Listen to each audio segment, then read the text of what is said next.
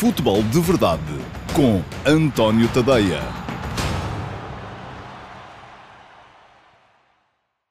Olá, muito bom dia a todos. Eu sou o António Tadeia e este é o QA, perguntas e respostas de sábado, dia 29 de agosto de 2020. Um, já sabem como as coisas funcionam por aqui. Há futebol de verdade todos os dias, de segunda a sexta, um, sempre ao meio-dia e meia, em todas as minhas redes sociais. Portanto, está no Facebook em direto, no Instagram em direto, no YouTube em direto, no Twitter em direto.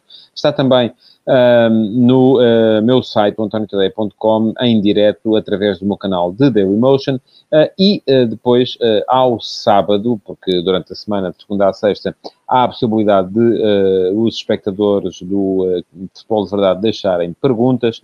Um, eu algumas vou respondendo durante as transmissões em direto, ou outras não respondo logo, uh, e elas ficam reservadas para serem respondidas depois mais tarde.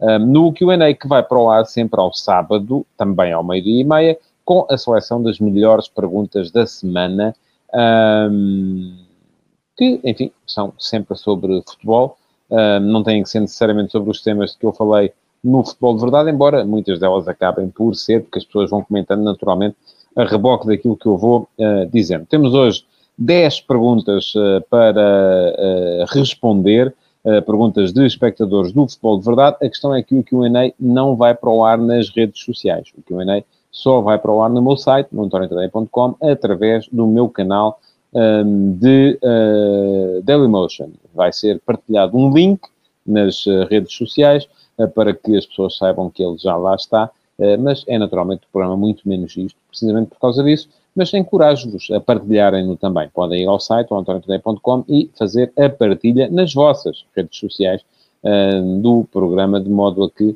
uh, os vossos amigos saibam que vocês fizeram perguntas e que elas foram respondidas. Estamos então, sem mais demoras, a atacar as perguntas de hoje e começo com uma pergunta do José Moraes. Olá, José, muito bom dia, obrigado pela sua pergunta.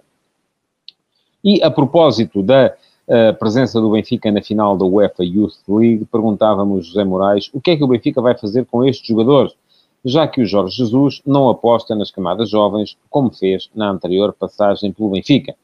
Um, olha, José, eu suponho que me quer dizer que ele não aposta tal como não fez também, também não apostou na anterior passagem pelo uh, Benfica. Eu acho que o Jesus, enfim, o Benfica quando foi à procura de Jesus uh, e da recuperação de Jesus, e eu continuo à espera de perceber quais foram as mudanças em termos de projeto que levaram a que primeiro Jesus fosse, uh, uh, que não houvesse interesse do Benfica a renovar, e depois uh, que houvesse interesse em ir buscá-lo ao, ao, Flamengo, mas eu posso responder, na minha opinião, ao que é que se terá passado. E o que se terá passado é muito simples, é que o Benfica, dada altura, achou que devia fazer mais uso dos jogadores das camadas jovens, dos jogadores formados no Seixal, um, e depois, uh, face a esse desinvestimento futebolístico, uh, acabou por achar que a equipa estava a ficar mais frágil e que por isso mesmo era, era importante ter um treinador que puxasse por jogadores mais consagrados. No fundo, a diferença maior foi que anteriormente com Jesus, era Jesus que decidia quem eram os jogadores que estavam no plantel, dentro, obviamente, das limitações do Benfica,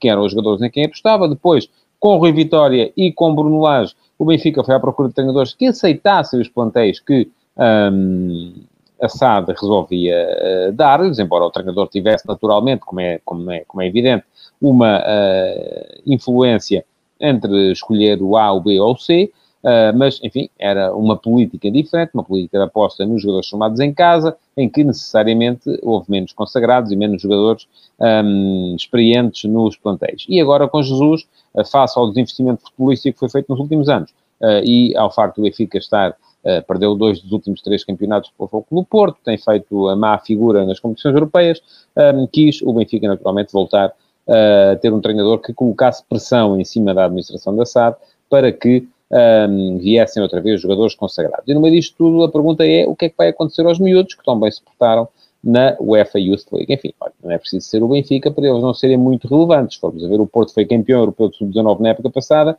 e os miúdos também só começaram a aparecer um, na equipa perto do final da época. No início, enfim, andou por lá o Romário Baró, depois desapareceu e uh, todos os outros, tanto o Diogo Costa, uh, como o Fábio Vieira, como o Vitinha, como o Tomás Esteves, um, como o Fábio Silva, todos eles foram uh, apostas muito, muito episódicas e passaram ali um ano em que não cresceram tanto quanto se calhar seria conveniente. Portanto, eu creio que no Benfica pode acontecer uma de duas coisas.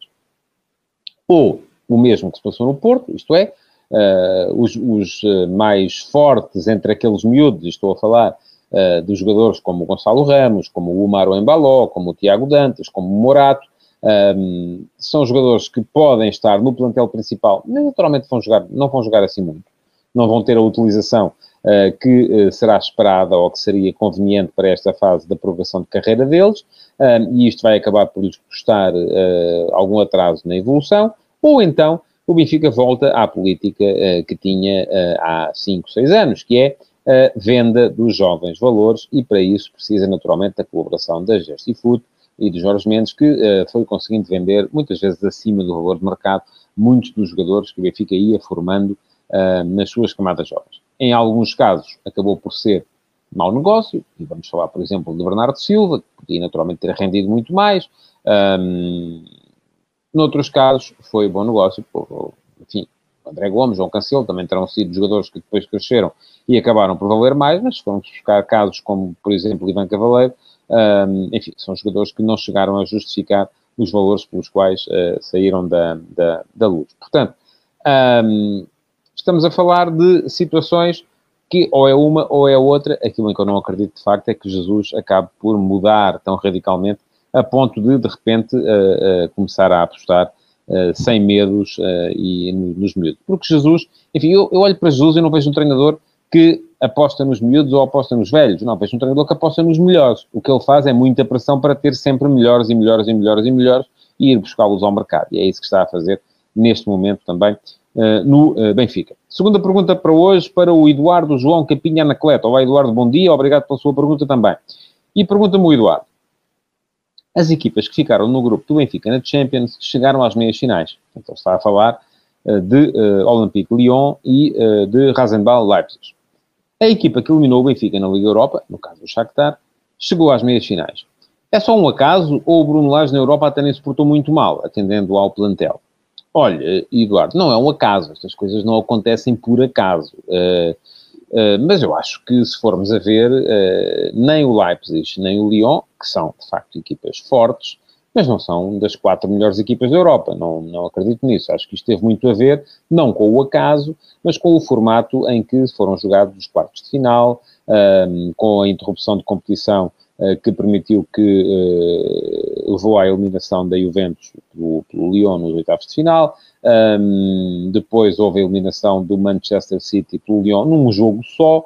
Uh, que, enfim, se fossem dois jogos, com certeza que as coisas não teriam corrido, ou tenho razões para crer que não teriam corrido da mesma forma, e o mesmo sucedeu uh, com o Leipzig também. Agora, eu rejeito em absoluto aquela ideia segundo a qual o Benfica estava num grupo fraco na Champions, sempre o rejeitei desde o início. Aquilo que foi dito na altura, e que eu disse também, e quem quiser pode ir ver aos arquivos do futebol de verdade na data do sorteio, porque é isso que estava dito, é que o Benfica teve sorte no cabeça de série, e reparem que o cabeça de série do grupo, sabem quem era? Não era o Leipzig o Leipzig foi do pote 4. Uh, ah, não era o Lyon, que veio do pote 3. Uh, ah, não era o Benfica, que estava no pote 2. Foi a outra equipa. Era o Zenit, que estava, uh, era o cabeça de série, na condição de campeão da Rússia, e que, de, fraco, de, facto, era o cabeça de série mais fraco de todos aqueles que estavam na Liga dos Campeões. Era o cabeça de série que toda a gente queria. E nisso o Benfica teve sorte. Depois teve azar no resto do sorteio, e eu continuo a achar que os sorteios da fase de grupos da Champions decidem-se, sobretudo, nos potes 2, 3 e 4. Porque o cabeça de série, à partida, é uma equipa para passar. Se houver a possibilidade de ter um cabeça de série fraco, como foi o caso do Benfica com o Zenit, um, tanto melhor. Não havendo essa possibilidade e uh, sendo uh, necessário uh, e, e, estando lá um cabeça de série dos fortes, ou seja, este ano, vamos lá ver, quem vão ser os cabeças de série? Olha, só para que vejam. Bayern, Liverpool, temos, o, temos a Juventus, temos o Real Madrid, uh, temos o Paris Saint-Germain, uh, temos o Flóculo Porto, temos o Sevilha. É, portanto, são equipas, uh, todas elas, um, de grande nível. E, portanto, à partida, se, se, se, o Benfica chegar à Liga dos Campeões, o Porto já não, já não pode apanhar nenhuma cabeça de série, porque já o é.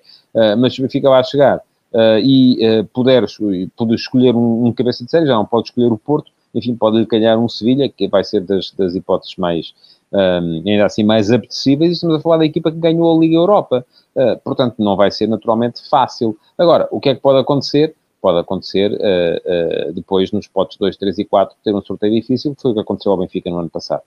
e, portanto, para lhe dizer, acho que Leipzig e Lyon não são das quatro melhores equipas da Europa, nem pouco mais ou menos. o facto de terem chegado às meias finais não foi um acaso, teve a ver com as circunstâncias especiais em que foi jogada a Liga dos Campeões este ano, uh, mas uh, também me parece, quando me diz que uh, o Bruno Lage não fez assim tão mal, enfim, já não estou de acordo, acho que o Benfica tinha de ter feito mais e, sobretudo, podia perfeitamente ter continuado na Liga dos Campeões, porque ficou à beirinha de conseguir a qualificação. Mais uh, uma pergunta para hoje, vai para o uh, Daniel Marcelino. Olá, Daniel, muito bom dia, obrigado pela sua pergunta também. Pergunta-me o Daniel. Achas que a saída do Zivkovic a custo zero faz sentido? Ninguém dava 5 ou 10 milhões por aquele jogador? Ó oh, Daniel, obrigado pela sua pergunta e a resposta é não. Uh, não, não, ninguém dava 5 ou 10 milhões, porque se alguém desse o Benfica tinha vendido, não é?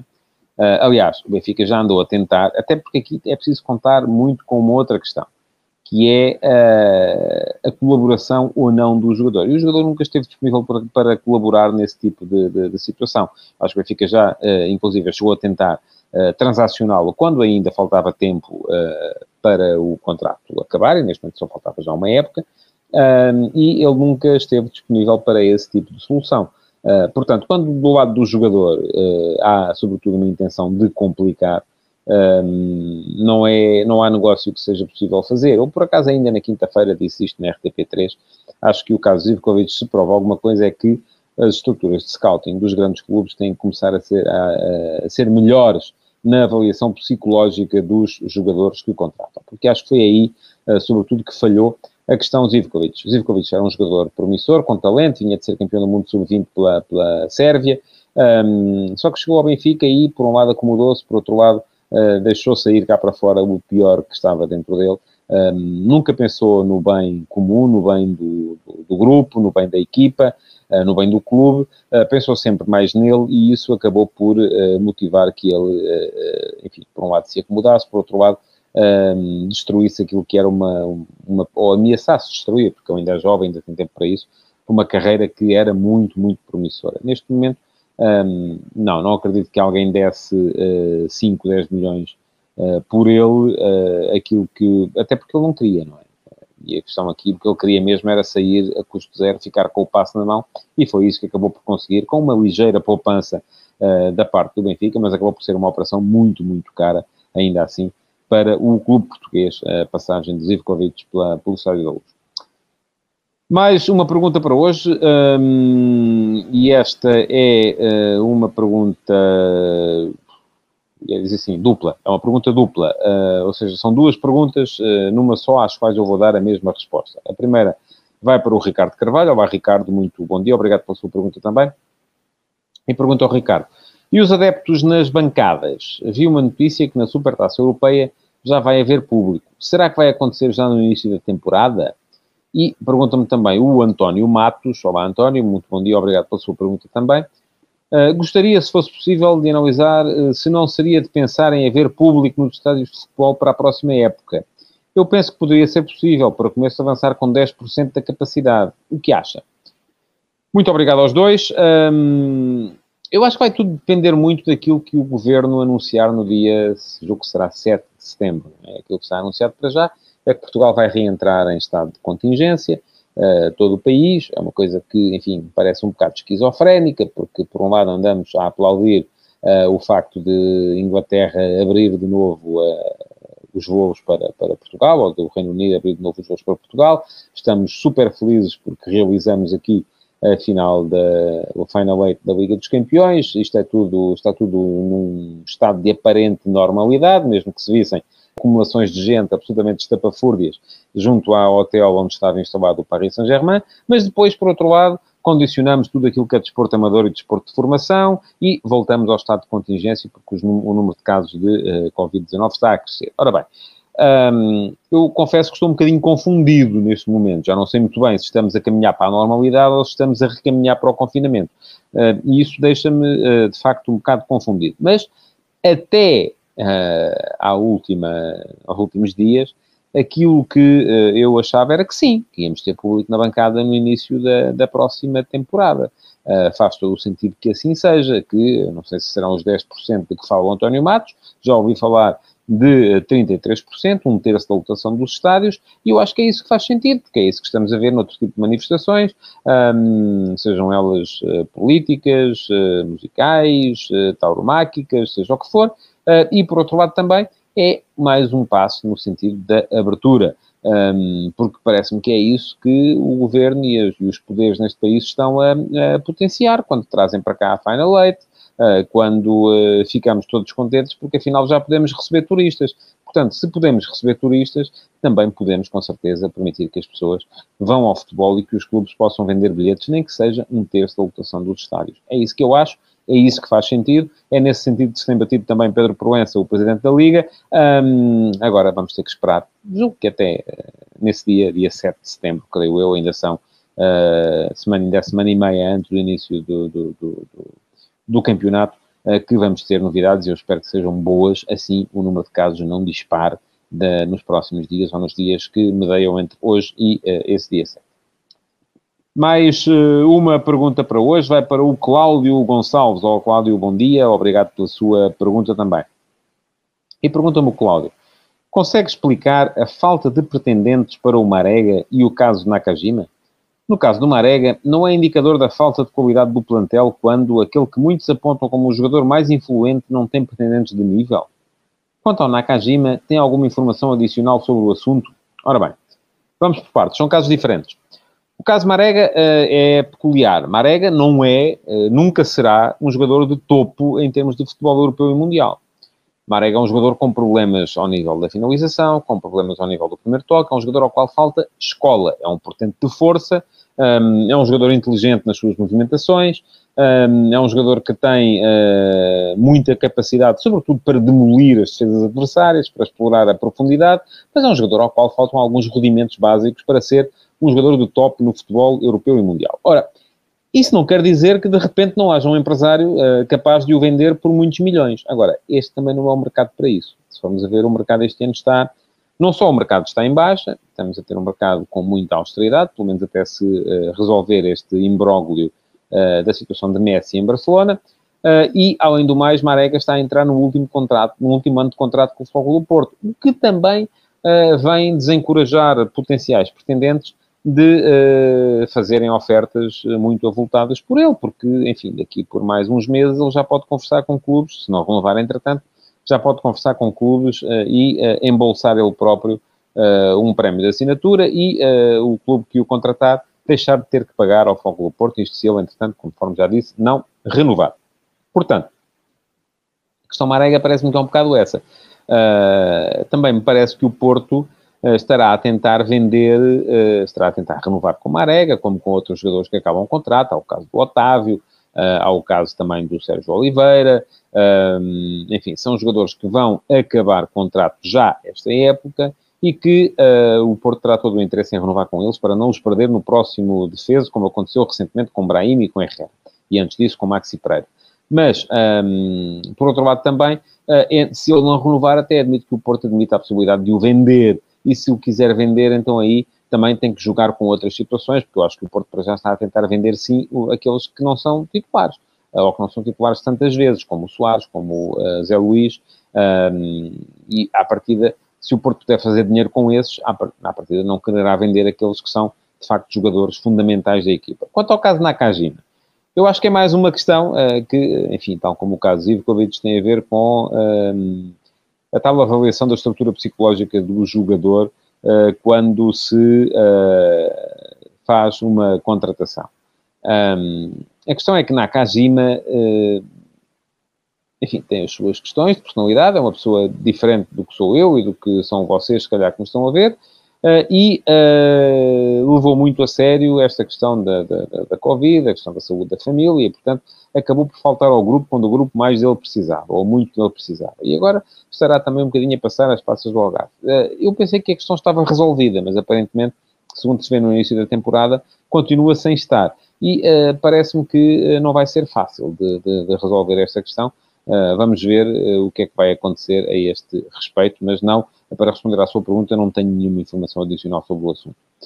Mais uma pergunta para, para hoje, e é o Daniel Marcelino que faz de repetente, e ela tem um bocadinho a ver com as últimas duas também.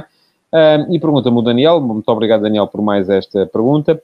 Uh, os jornais hoje, e não foi hoje, foi uh, anteontem já, acho eu, falam da força que o Marega está a fazer para sair. Vai dar uma de Zivkovic também? Eu acredito que não. Uh, aliás, tenho quase a certeza que não. Porque um, Marega não só é mais velho, como tem uh, outras aspirações uh, e tem menos tempo para as cumprir e não quererá torpedear a própria carreira como fez Zivkovic. É um jogador... Aqui a questão uh, tem a ver, mais uma vez, com a tal questão da estrutura mental do jogador. Não creio que Marega queira dar o tiro no pé que Zivkovic deu ao negar-se a jogar. E também não creio que...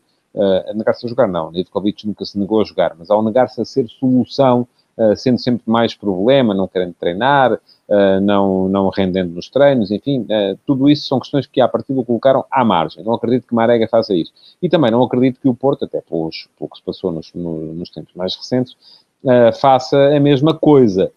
por exemplo, nós vimos, há maneiras diferentes de reagir a este tipo de situação. quando Benfica ou Sporting perceberam que não iam conseguir renovar com os jogadores e que os iam perder a custo zero no final da época, e a última vez que isso aconteceu, aconteceu no Sporting, por exemplo, com uh, Carrilho, uh, que no final da época assinou com o Benfica, tal como se sabia que ia acontecer. O jogador foi afastado. No Porto não é isso que tem acontecido.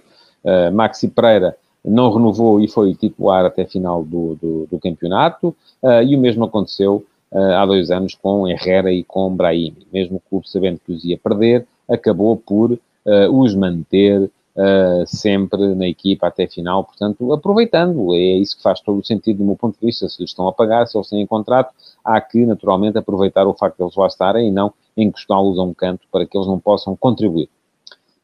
Uh, faltam mais uh, três perguntas para acabarmos o programa de hoje e a próxima vai para o Pedro Queiroz. Olá Pedro, muito bom dia, obrigado pelo seu, pela sua pergunta.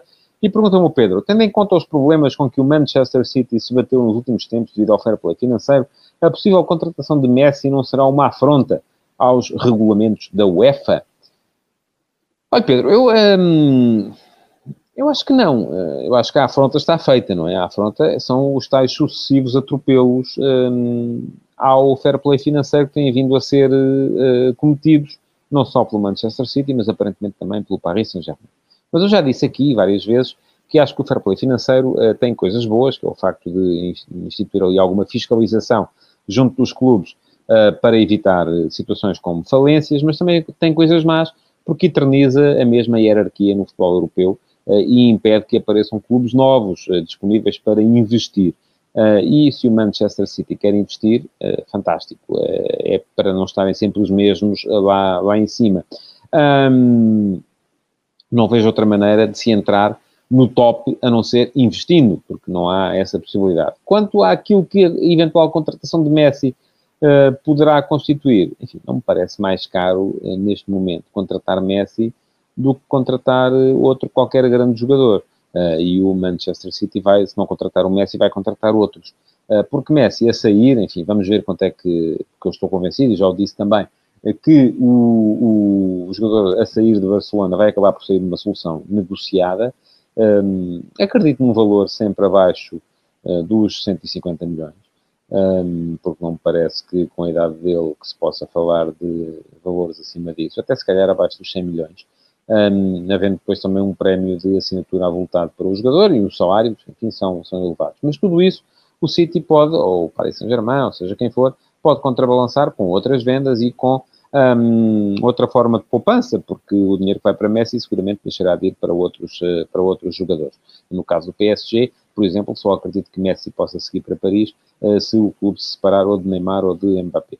Uh, no caso do Manchester City, já se falou, inclusive, na possibilidade de Bernardo Silva seguir para, para Barcelona. Enfim, o mercado vai mexer com certeza um, se Messi sair, e depois do facto consumado, cá estarei então para lhe dizer o que é que penso sobre ele. Mais uh, uma pergunta para hoje vai para o Francisco Rosa. Olá, Francisco, muito bom dia. Obrigado pela sua pergunta. E pergunta-me o Francisco: e o perdão de 94 milhões por parte dos bancos ao Sporting? Parte dele suportado pelos contribuintes. No Sporting não é continuado? Eh, eu acho que não é continuado. Uh, enfim, tem a ver com a emissão do uh, Futebol de Verdade de ontem. e a questão do não é continuado é as questões do desrespeito constante pelos credores. Um, isto por comparação com o Vitória Futebol Clube. Ora bem, estamos a falar de coisas diferentes.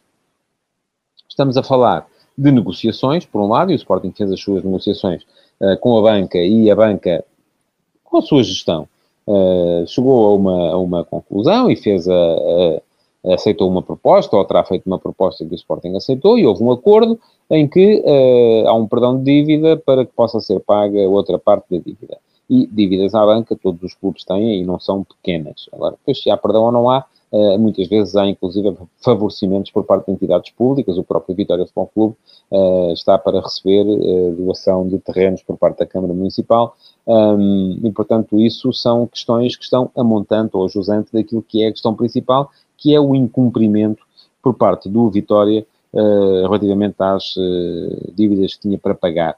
Uh, portanto, acho que são coisas diferentes. Uh, se me falar, por exemplo, da questão uh, que o Sporting tem neste momento com o Sporting Clube Braga relativamente ao pagamento da,